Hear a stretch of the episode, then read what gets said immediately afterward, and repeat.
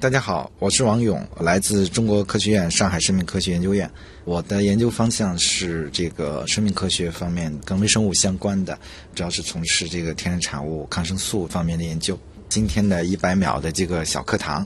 要向您解释的这个科学名词是细胞壁，准备好了吗？那么什么是细胞壁？我们都知道，组成生命的最基本的要素实际上就是细胞。所有的生命体都是由细胞来构成的。动物、植物、微生物的细胞呢，它是不一样的。那么这个其中一个不同呢，就是我们都知道植物是有细胞壁的，呃，但是我们动物，比方说人是没有细胞壁的，啊，那么微生物也是有细胞壁的。植物和微生物的细胞壁的成分呢，它会不同。那么这个不同呢，其实就可以呃用到我们的这个药物的开发过程当中，甚至作为医疗的一个靶点。比方说我们很熟悉的青霉素，青霉素为什么能够杀灭细菌，但是对我们人却没有毒性呢？啊，很重要的一个原因就是它是靶向的作用于细菌的细胞壁。那么细胞壁呢，实际上就是在细胞膜外面的一层一定的强度和弹性的呃这样的一个结构。那么它的呃细菌的主要的细胞壁的成分呢，主要是肽聚糖啊。那么青霉素呢，实际上就是通过干扰肽聚糖的合成啊来发挥它的作用。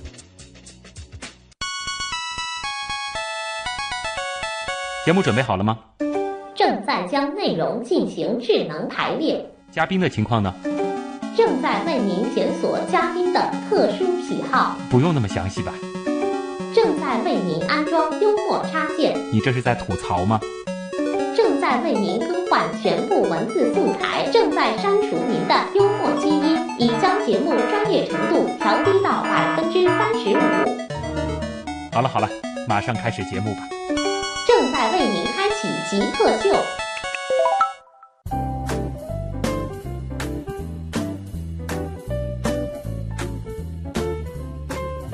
欢迎各位来到本周的极客秀。本节目由上海市科委支持播出。大家好，我是设计和改造声音用于传播科学的旭东。大家好，我是设计和改造微生物用来生产药物的王勇。欢迎王勇老师做客极客秀啊！王勇老师呢来自中科院上海生命科学研究院，他是研究员。而王老师的研究领域呢就是合成生物学，这个其实也是我们贯穿整期节目的一条重要的主线。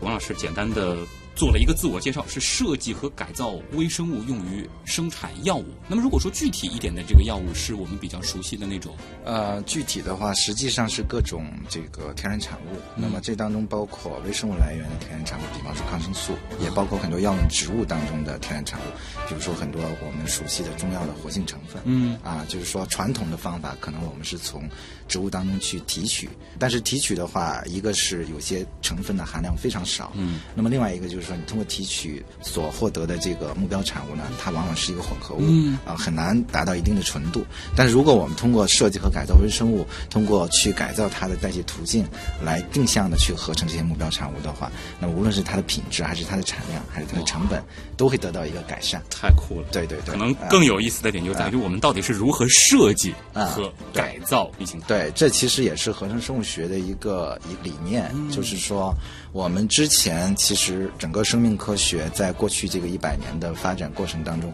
我们可以看到，就是生物学基本上是一个描述性的。那么通过这个一百年的研究呢，我们其实从宏观啊到微观啊，甚至于到这个生物大分子的这样一个水平。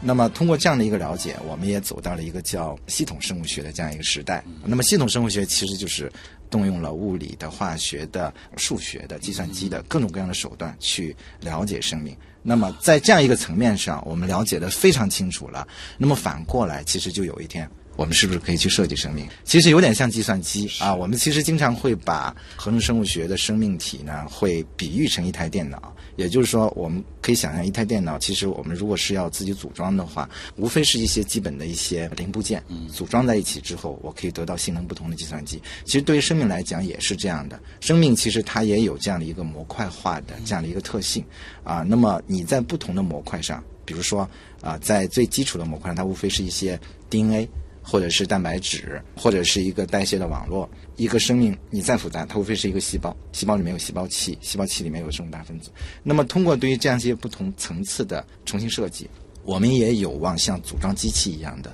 组装出一个全新的人造生命，它可以为我们人类的某种目的来服务。嗯，而且呢，更重要的是，它跟自然界原有的通过进化而获得的生命会有所区别。具体的一些对操作的方法和研究的思路，我们嗯稍后再展开。好光是这一段已经让人对后面的节目非常的期待。嗯我们先进入极速考场。极速考场，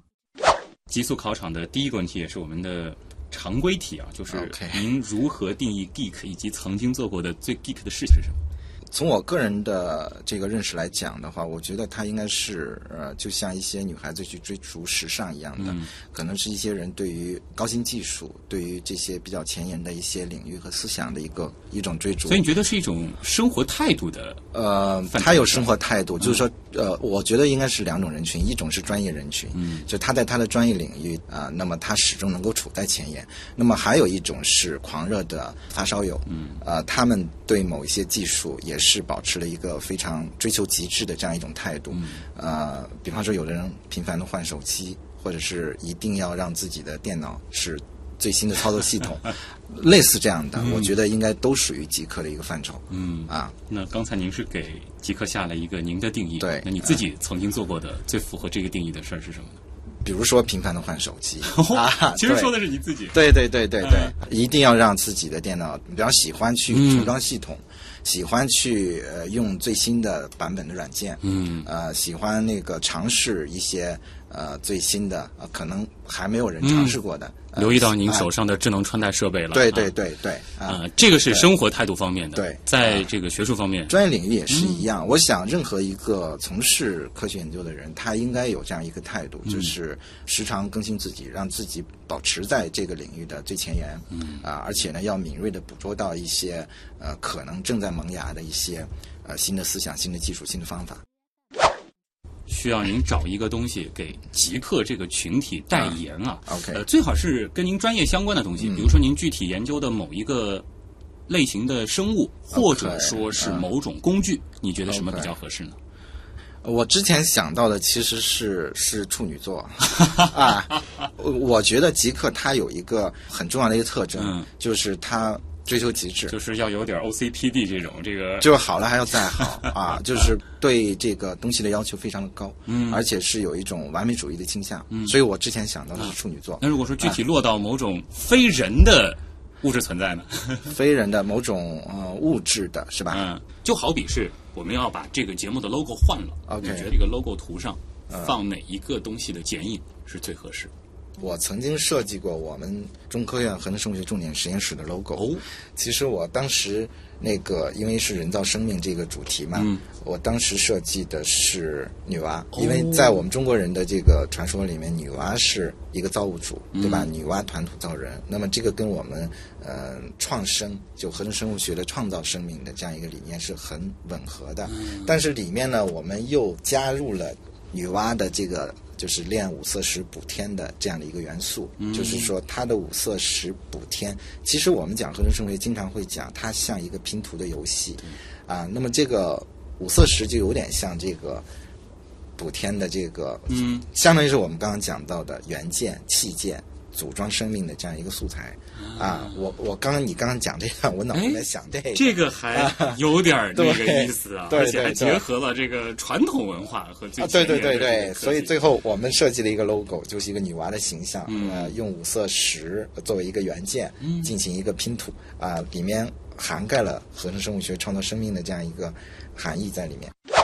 王老师应该还记得你最后一个学历的毕业论文、博士论文博士论文做的是什么？还记得？呃，记得十多年以前的事情了嗯啊、我我做的是红霉素。对我们国家而言的话，红霉素还是一个非常，呃呃特殊的一个抗生素。一个就是说，我们国家实际上是目前呃全世界红霉素的一个最大的一个生产国，而且呢，红霉素其实是在临床上也仍然是一个非常重要的一个抗生素。比方说，在美国在九幺幺的这个恐怖袭击的时候，它当时有很多的生物恐怖的这样的一个，比方说一封邮件啊，呃，一个不明的白色粉末呀，它可能是炭疽的一些呃生物呃袭击的一些这样的一些东西。其实当时它最缺的就是红霉素。啊，就是红霉素是针对这些恐怖袭击的一个非常有效的一种防御的药物它的。适用性比较广吗？呃，第一个它是呃非常有效的一个药物，嗯，那么第二一个呢，它又处在临床用药的不是一线。啊，一线的话其实是青霉素一类的，但很多人是对青霉素过敏的。对，呃，那么他青霉素过敏的话，首选的那就是红霉素。嗯啊，呃，其实我们平常大家都知道的，比方龙红霉素啊、嗯地红霉素啊等等这些，平时经常会用到的，是都是红霉素的衍生物啊。您当时做的是怎么样生产红霉素呢？还是说我们其实是改改进改进它的生产的效率和改进它的品质。嗯就是说我们国家原来的一个问题呢，就是红霉素的呃产量还比较低嗯啊，跟国际水平比的话，产量比较低。那么另外一个就是它的品质，它里面有杂质。那么这个其实会呃跟后面我们用药的这个老百姓用药的话，嗯会影响到这个品质。我们上海是红霉素的，我们国家的红霉素的一个诞生地。呃，相传其实我后来到美国，在做博士后期间，包括直到现在，嗯红霉素仍然是我的一个研究的一个很重要的内容，这是一个让你非常有感情的非常而且关键是它目前在临床上仍然非常的重要。在您的日常的研究当中，嗯。或者说您的实验室里，有没有一些特别高大上的，比如说器材啊，或者说是实验工具啊，或者说是一些试剂呢？有嗯。啊、比如说一些呃这个装备，嗯啊，比如说对我们做天然产物呃研究而言的话，我们的分析的仪器嗯。啊，比方说我们的高效液相色谱啊，这是大家每天要用的一台设备啊，当然它也很贵重。嗯对啊，比如说像一台呃 HPLC 的这个色谱的话，大概要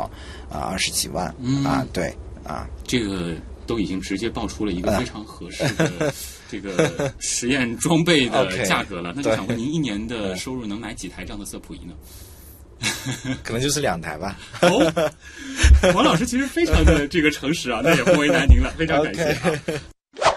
如果你可以不考虑其他所有的情况，嗯，这个包括比如说经济收入的限制、嗯家庭的限制等等，嗯你最想做什么事情？只跟随内心的话，只跟随内心的话，嗯我其实还是觉得我现在的这个一部分有研究，一部分有教书育人，嗯这个对我而言的话，已经是一个非常完美的。就你等于已经处在了一个你自己非常呃理想的理想的理想的一个职业。当然，现在不满意的呢，就是说，呃，我们还是太忙，能够沉下心来去更多的时间去阅读、思考的这个时间，呃，被侵占了太多。嗯。啊，就是说，如果很理想的一个情况下，其实我我我就你是希望工作能更加纯粹一些，更纯粹一些、嗯。更更简单一些，这种被安排的东西会更少一些，嗯。会更好。就是以你喜欢的科研和教书育人，这对对。对两个作为对。你的核心，对对。嗯，其实我曾经很想，就是开一个呃书吧，有茶馆的书吧 啊，对对对然，后在里边安心的这个做研究、阅读分析、啊阅读，你可以阅读，可以分享一些思想，嗯对吧？下一个问题，脑洞会更大啊。嗯嗯字面上看上去和刚才那个问题会有点像，但事实上，我们这个问题是，如果极客秀可以帮助您立刻实现一个愿望，嗯而这个愿望可以超越甚至是物理的客观规律。嗯比如说我们曾经成功的把呃嘉宾送回了侏罗纪 OK 呃 也把很多嘉宾送到了火星，甚至是太阳系之外啊。那嗯您想实现什么样的愿望？那如果是这样的话，我非常希望能够回到地球上的这个生命最初的那样的一个时代。三十八亿多对对对，因为物种的演化其实是在生命科学当中永远是一个是非之地。嗯那么合成生物学它所面临的问题也是，我们是不是能够重现这样的一个物种演化的过程，在实验室能够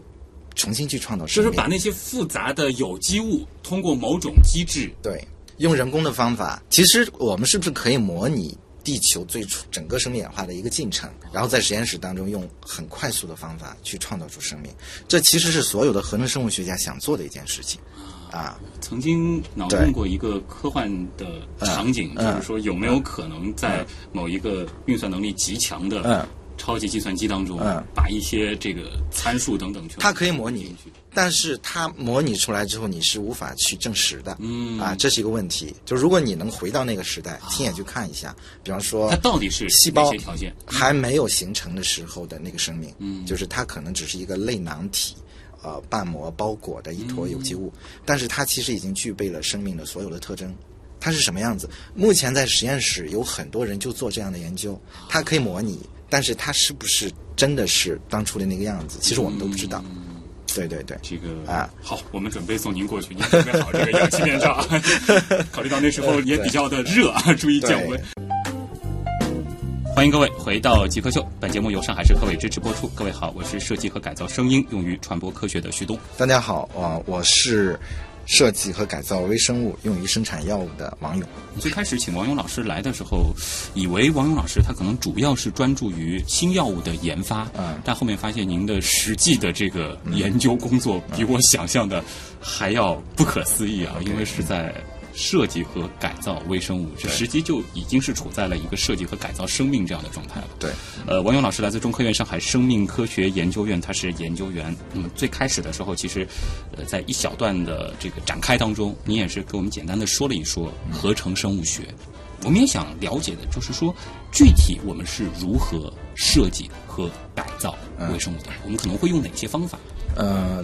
目前合成生物学的研究方法呢，其实主要是两种，一种呢我们称为是自下而上。啊，一种是自上而下，自下而上呢，实际上就是我们完全用实验室的这样一种试剂，啊，通过化学合成的方法，可以去合成这个人工的这个染色体。嗯，那么这个人工的染色体呢，呃，它可以在一个呃细胞当中，呃，完全重现这样一个生命的过程。啊，就是说对于染色体的重头合成和重新的这样一个设计。嗯，啊，比方说在三月份的时候，科学的顶级的期刊就是这个 Science，就一下发表了我们国家的五篇呃，在这个染色体合成上的这个呃工作啊，这也是标志着我们国家在合成生物学这样一个领域当中，就是取得了非常大的一个进展，而且呢，也是呃处在了一个国际领先的这样一个位置上。包括封面的文章啊，也是我们国家，就是包括天津大学，对。包括清华大学，包括我们的华大基因，啊，他们的一个主要的工作呢，其实就是用刚刚我讲的这样一个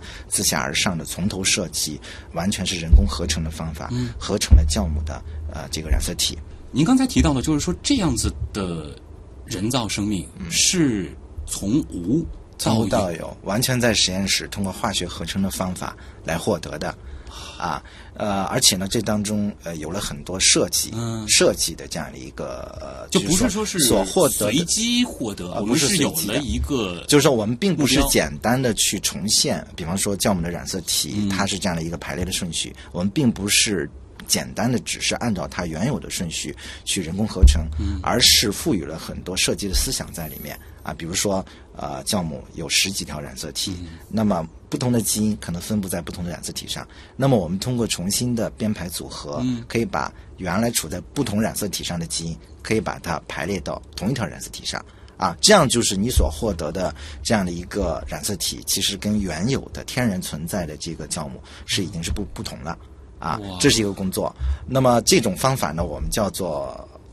自下而上的从头嗯设计。那么这个工作其实在国际上前几年呃也有非常知名的一些工作，比方说呃美国的这个 Craig Venter，他曾经得到过第一个、呃、完全的人造合成的这样一个细菌，他把它命名为叫新西亚。那么这个也是当时非常呃引人瞩目的一个工作。对，这种也是通过类似形态方法。生命啊，我们把它制造出来，也就是说，它已经具备了生命的一切特征了。是的，它有是的复制的能力。它有复制的能力啊，而且它在一个细胞当中，它可以去呃产生很多不同的细胞，嗯而且呃。在这样的一个人工设计和改造过的染色体当中呢，我们往往还加入一些水印，嗯就是说让它区别于这个天然存在的啊。我们知道这当中，呃，它实际上是我们人为加入的一些序列啊。因为最开始的时候，我看到当时的那个新闻，就是除了振奋的时候，就我就不太明白我们是如何实现那个过程的。就想到了杰克秀曾经，其实我们还专门做过，就是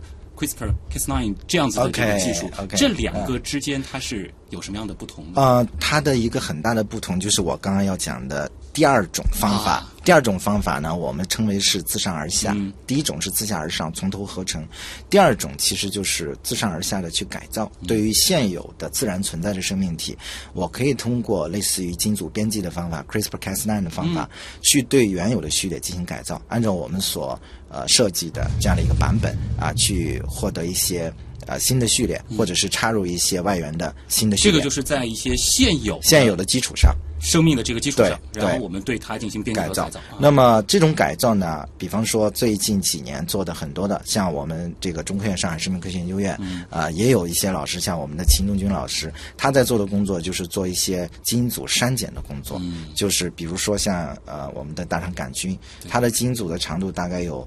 四兆左右啊，那么这个四兆左右的一个序列呢，我们是实际上可以通过人工删减的方式，仅保留，比方说三分之一。那么也就是说，三分之二以上的序列就全部被删减了、删除掉了。那么最后保留下来的这样的一个缩小版本的基因组，它仍然是有功能的，而且它的生长的特性、它的生理生化的特性，表现出来的跟原有的它会有些不同啊。比如说，它可能长得更快啊，那么它的遗传稳定性可能会比原来的要更加稳定等等啊。那么通过这样的一个删减呢，你也可以呃不光是删减，也可以根据我们的需求再插入一些新的序列啊，这样就赋予细胞不同的一些特性。这个真正是实现了设计和改造了。对对，如果把您的那个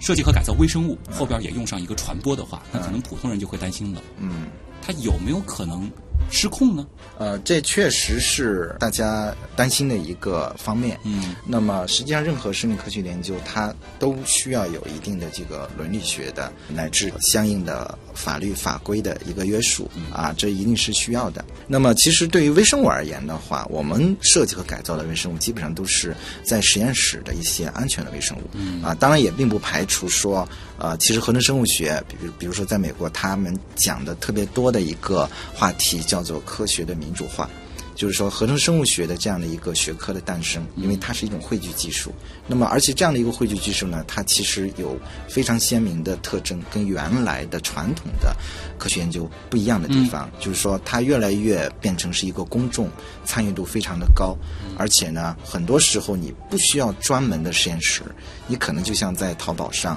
我可以采购一些原料，我在我自己家里就可以做，它可能会带来这样的一些倾向。那么，所以呢，也相应的，其实对我们的伦理的、呃法律的、法规的等等这些方面，也提出一些新的要求。它确实有这所以。这个是科研的一个新的趋势嘛？是一个新的趋势我的电脑曾经也贡献给这个天文研究机构，让他们去运算一些这个比较原始的这种辐射。这现在公众其实也是可以通过这种方式去参与。但其实反过来，对于科研人员来说，我们的这个研究，对它不再是说我个人兴趣如何，对就能如何。对，它也不再是一个特别的高大上、远离公众的这样的一个行为。嗯啊，它其实是呃社会的。当然反过来，那么它的监督的对这样的一个过程也会越来越透明、啊。所以实际上围绕着合成生物学的这个伦理学啊，包括其他的法律法规的一些更新啊，那么始终其实都有人在研究这些方面、啊。那么总体上来讲的话，比如说在欧盟、在美国，无论是它的知识产权，还是在相应的这个监管的法规啊，包括它的这个伦伦理学的这样一些争议啊，总体上其实跟原来我们这个呃转基因的时候的这个区别并不大，反倒是合成生物学从诞生之日开始呢，广泛的呃允许了这个公众的参与，嗯包括政府、科学家啊、企业啊，包括公众。广泛的参与，其实它的争议反倒比原来转基因的时候要小很多。呃啊。透明了之后，对。有一些进展，包括我们到底在做什么，对。大家也都知晓对了。对，其实很多时候呢，我们的一些公众的担忧还是在于第一个信息的不透明，嗯。第二一个其实还是来自于呃对这个东西到底是怎么回事，缺乏一种对。认知对。那么因为缺乏认知造成了一个恐惧，嗯。那么也需要通过一个呃加强科普，呃向公众这个宣传，对吧？让他知道是怎么回事，来消除这种恐惧像。我们平台也非常欢迎王老师在这儿可以更多的向公众科普，来传播这个背后的它真正的这样子的一个学术的过程，以及一种理性的看待这种事物的方式。对呃，我们相信其实绝大部分的科学家拿到这样的技术，嗯我们的目的其实还是为了让人类变得更美好。是啊。所以现在有哪一些实际的应用呢？呃，实际的应用其实已经开始有啊，比如说，呃，那个通过一些微生物的方法来生产一些原来植物嗯才有的一些活性成分。啊，目前其实已经变成一种生产方式，而且这样的生产方式呢，它可以让我们得到成本更低、品质更好的一些产品。这个其实是已经在生物这个门类里边是跨界了。啊、是我举一个例子，啊比方说像这个青蒿素，青蒿素我们知道这个是我们国家得诺贝尔奖的嗯一个很重要的一个成果，它是青蒿当中的一种活性成分，嗯叫青蒿素。那么青蒿素传统的方法其实还是通过种植青蒿，然后在青蒿当中通过化学提取的方法来得到青蒿素，嗯是这样的一个过程。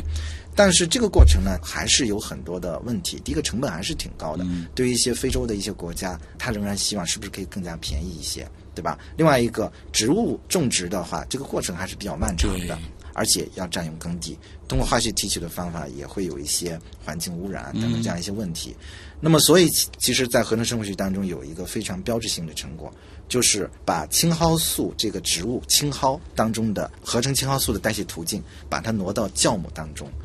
重建这条途径，然后让酵母来产生青蒿素，青蒿才产的这样的一个产物青蒿素啊。这样的话工，厂就像酿酒工厂像酿酒一样的，这样的话，呃，时间就会大大的缩短，只要通过几天的时间，两三天的时间，呃，而且不需要占用耕地，而且可以实现一个标准化的一个对它整个的这个流程就可以在一个工厂里边儿，在一个非常严格的这个质量管理的质量管理下，哎，对，来进行生产，而且呢，你的呃整个生产过程是标准化的，嗯呃，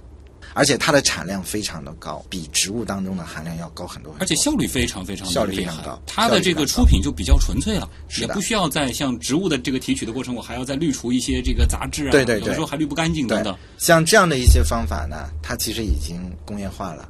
而且呢，正在逐渐取代传统的一些生产方法。嗯啊，再比如说，像我们经常大家很熟悉的，像番茄红素。嗯，呃，这个在很多的食品、保健品，包括一些呃精细化工产品当中是广泛使用的一种添加剂。它也作为一些药用的一些用途，也在广泛的使用。像这样的东西，原来都是从植物当中提取，那我们现在也可以通过微生物发酵的方法来生产获得。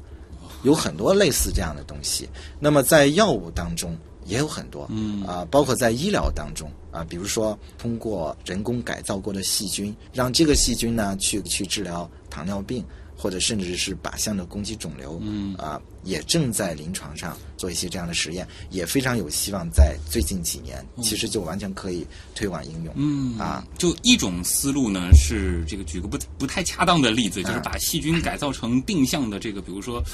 这个乳牛啊，对让它可以去指定的产出我们所要的这些物质。对还有一种思路就是把它们直接改造成我们的助手，对，让它在我们的人体当中是起到我们想让它发挥的作用。对对，其实非常广泛，也就是合成生物学的应用的这个领域，呃，包括能源、环境保护啊、医疗啊、农业、工业等等，非常的广泛、啊。而且在每一个领域当中呢，其实目前也都有一些成功的例子。正是因为如此，所以其实，在很多的严格的这个评估机构当中呢。它把合成生物学是定义为是一种颠覆性技术啊，它的诞生不光是改变了我们原有的科学研究的一种手段啊，更重要的是它可能在我们很多的，特别是跟制造业相关的领域当中，对。带来一种革命性的一种影响，是。啊，会颠覆我们原有的一些传统的一些生产方式啊，比如说我们通过植物提取才能获得的，对。可能现在我只需要通过微生物发酵，其实是啊。跳过了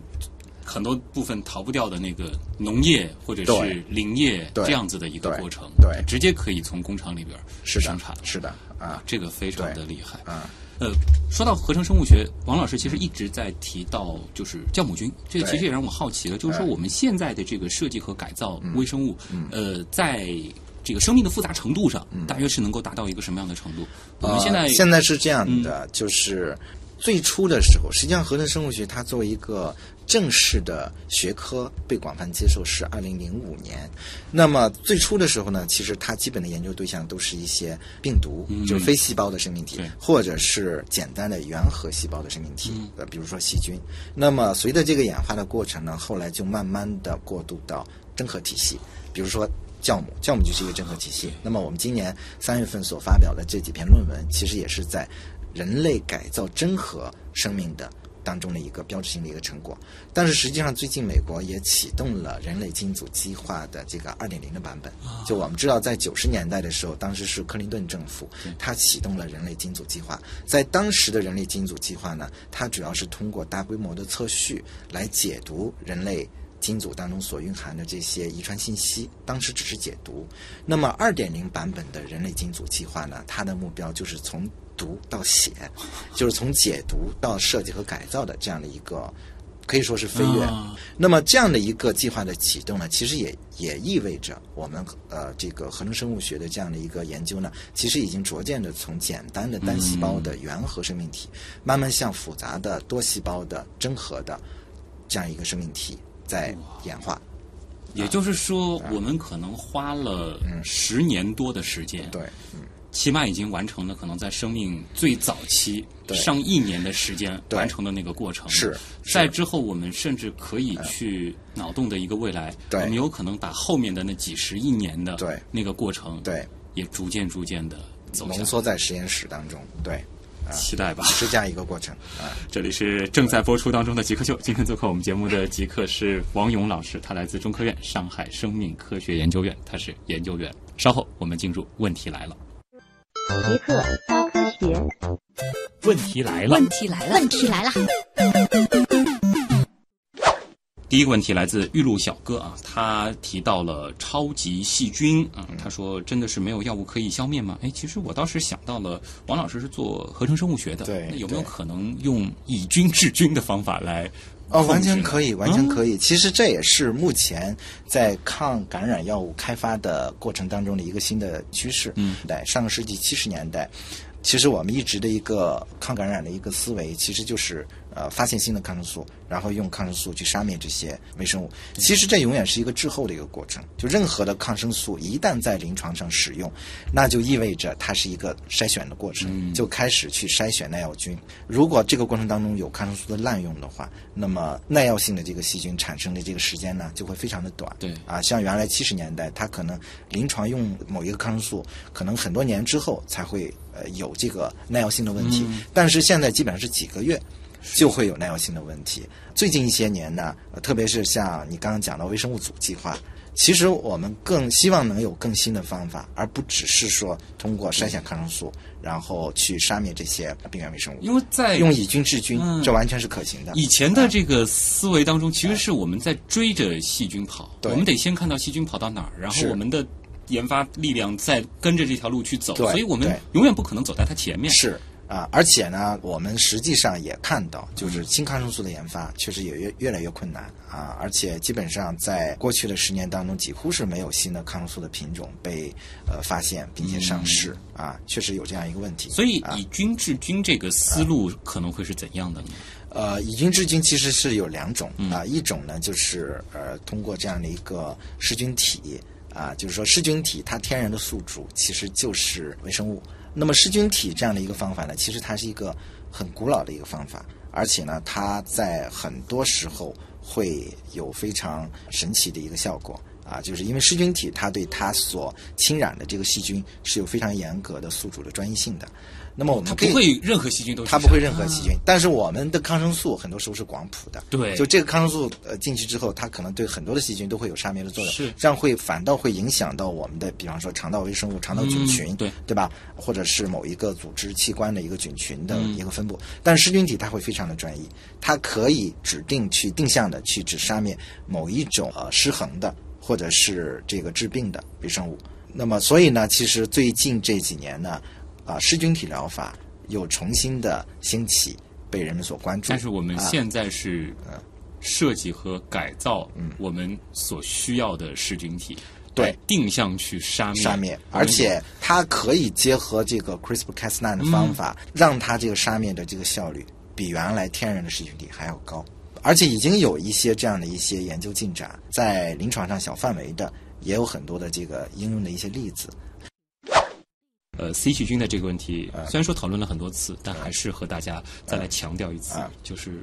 应该如何正确的使用我们现在所拥有的这些抗生素。呃，我想抗生素的使用在任何时候，它都是应该是一个非常谨慎的一个过程。那么，我想对于普通的人群而言的话，非常重要的一点就是一定是要遵医嘱。就如果医生没有给你开抗生素的话，你不要自己去购买抗生素，然后去吃这个抗生素，这是很重要的一个方面。那么另外一个方面就是说，在治疗的过程当中，一旦涉及到抗生素，仍然是要遵医嘱，嗯因为抗生素的使用它是要有一定的剂量、一定的周期，对啊，你要完成这样的一个治疗的一个方案，而不要就是擅自的我提前终止，对或者说过量，对吧？啊，或者说几种抗生素同时吃，嗯，skin 这个问题啊，抗生素消灭细菌的原理是什么？其实这个解释一下还挺有必要，这样可能大家更能理解我为什么要正确使用抗生素。对，嗯，那么抗生素实际上，呃，它有很多种不同的类型，不同类型的抗生素，它针对这个细菌杀灭的这个原理呢是不太一样的。比方说，我们之前讲到了青霉素类的抗生素，它主要是作用于细菌的细胞壁。干扰细胞壁的这个合成，会让一些这个细菌的生长呢受到抑制，啊、但是因为不同的细菌，它的细胞壁的成分呢不会完全一样啊。比方说，我们简单的会根据细胞壁的成分不同，把细菌分成两类，一类就是我们很熟悉的叫革兰氏阳性菌，一类叫革兰氏阴性菌。实际上，青霉素类它主要是针对于革兰氏阳性菌的效果会更加好一些。那么还有其他的抗生素，比方说有的是作用于细菌的核糖体的一些靶点啊，还有的是作用于细胞膜，还有一些是作用于细菌的某些特定的代谢途径。那么这些代谢途径可能是人是没有的，嗯啊，那么细菌是有的。那这样的话，这些药物可能会抑制它的某些物质的代谢过程啊，比如说我们经常用到的这个磺胺类的药物、啊，磺胺类的药物实际上也是作用一些代谢途径，所以这样的话其实会降低对人的毒性啊。思路上呢，就是说啊，要么就是直接杀死它，要么就是饿死它，要么让它没法啊生孩子啊，这些。对对对那哎但是就是说，抗生素它可能这个遇到的另外一个问题就是说，呃，有的时候我们很难避免它只对这一种细菌有效。对，那么，所以就是前面提到的这个噬菌体，可能在未来会有意思一些会的。会的啊。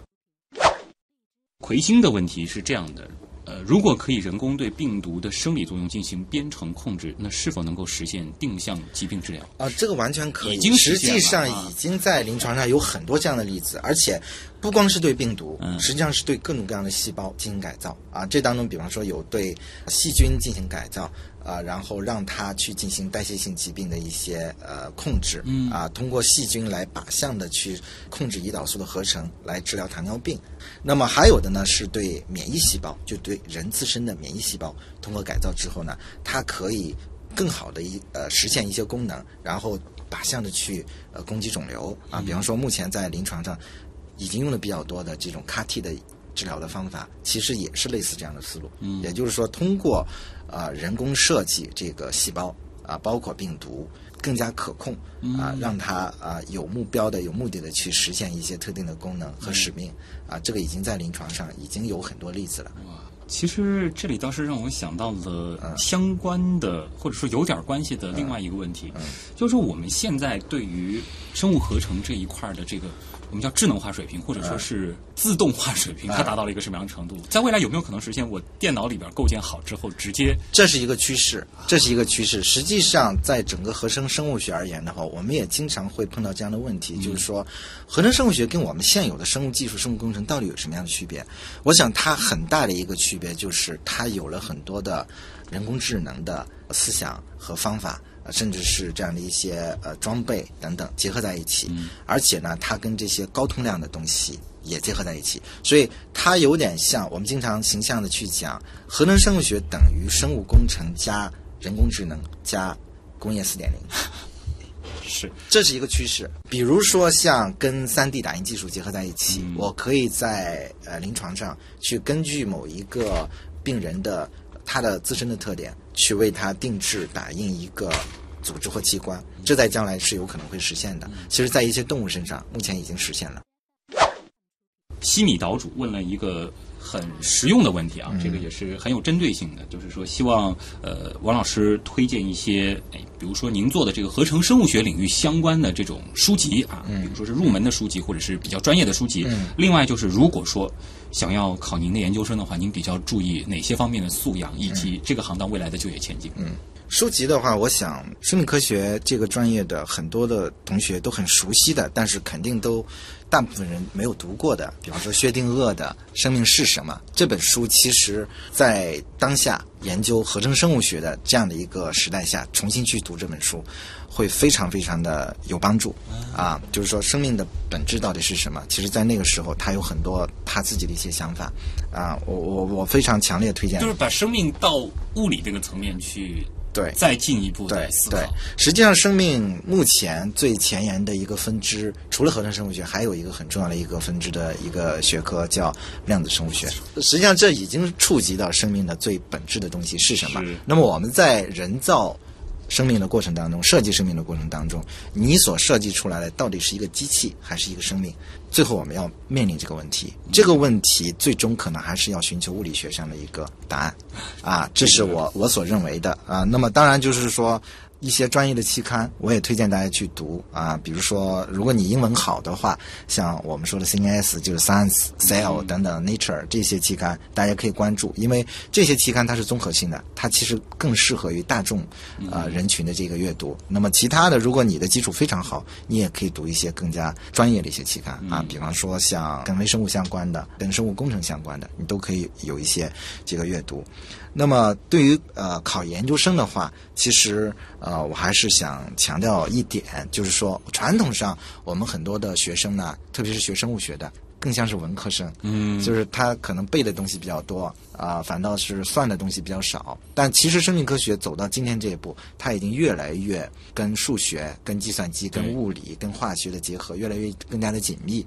啊。那么，所以其实从合成生物学诞生之后呢，随着合成生物学的设计的要求越来越高，也诞生了一个新的学科，我们叫做定量生物学。嗯，定量生物学。定量生物学其实就是它跟数学，它对你的数理能力的要求非常非常高，而且就像我们做任何的设计，比方说你要造房子，你要造桥梁，必须要涉及到定量的尺寸是多少，长宽高是多少，对吧？所以在我们的听众当中，如果有一些本科是数学、物理这样的背景的。他对生物也感兴趣，也可以来考，非常的欢迎，非常的欢迎啊！当然，我还是希望就是说，我们在学生物的这些同学呢，他能够打好这个基础。其实本科阶段相应的课程都有，但是很多同学可能觉得这些没用，别把生物当文科，哎，别把生物当文科，非常重要。好，对，非常重要，把这个基础打好。就业前景的话，那应该还可以啊。呃，就业前景，我还是想讲，就是大家一直在说二十一世纪是生物学的一个世纪，可能等来等去一直没等到，对吧？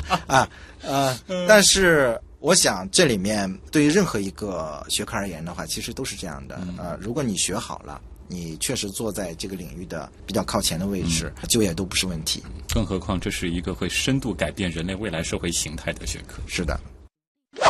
欢乐的云端之上，嗯，这个问题其实和我们前面提到的一个合成生物学的这个安全性或者说是伦理性的这个问题有点关系啊。他就说了，微生物实验室是如何保证安全和避免污染的？他可能怕的是我们的心是好的，但是我们在实验的时候，实验的状态下制造或者是研究的某种微生物，嗯，会不会流出？这个问题其实是一个传统的问题，就是不管你是不是。呃，合成生物学的研究对于普通微生物学的研究，比方说涉及到一些病毒致病性的一些微生物而言的话，其实它都有。不同的实验室的安全等级，比方说我们经常说的 P 一实验室、P 二实验室、P 三实验室，对吧？它有不同的实验室的安全等级，而且它通过一些硬件和软件的一些支撑来保证这个实验室的安全。嗯。那么对于我们公众能够所涉及到的普通的研究人群所涉及到的这些实验室，也就是说，比如说我们中国科学院上海生命科学研究院啊，比如说像复旦大学生命科学研究院等等这样的一些研究机构啊，可能很多的研究生啊、本科生啊都在里面会做实验。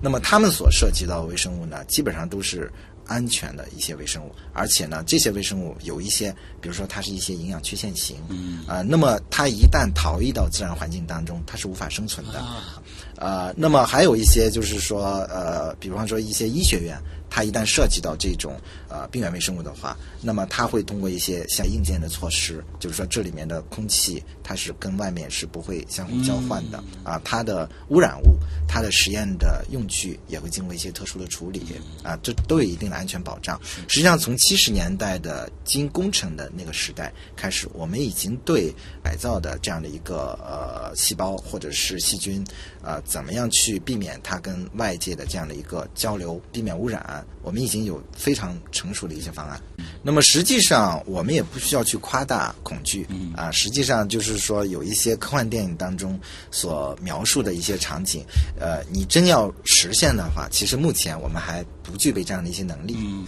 其实包括那个新西亚刚刚呃出来的时候，Craig Winter 他当时就是公众的媒体看到的是，好像我们人类已经变成了上帝。是，但是从我们专业的角度来看的话，其实你距离真正的从头创建生命还差得非常非常远，因为你只是合成了一个染色体。而染色体的合成，你只不过是模拟了在细胞当中它原来合成的过程，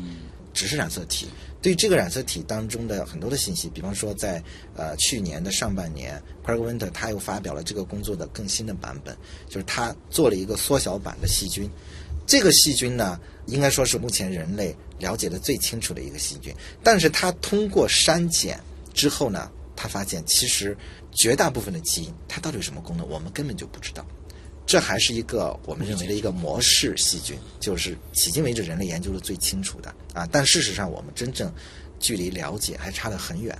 所以在我们生命科学领域呢，有一篇很著名的文章啊，就是叫《生物学家可以修收音机吗》？就这里其实描述了一种研究的方法，就是说，如果是一个收音机坏了，你会知道问题出在哪里，你可以通过更换零部件，然后把这个收音机修好。但是细胞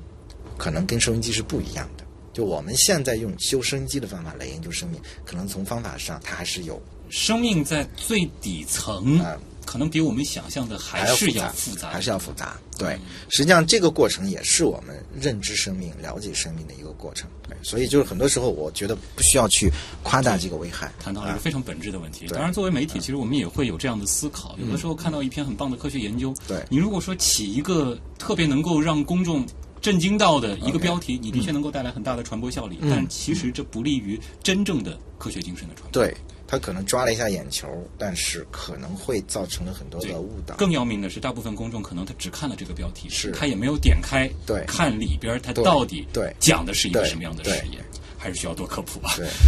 也期待王老师在未来也能够多借助我们这样的平台，向公众传播真正的合成生物学以及理性的这种科学思维方式。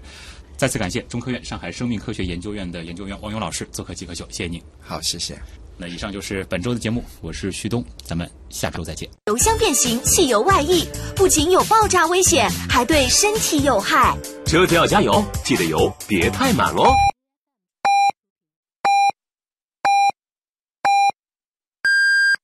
第一财经广播提醒您，现在是北京时间十五点整。及时雨小贷提醒您准点对时，小微企业贷款就找及时雨小贷。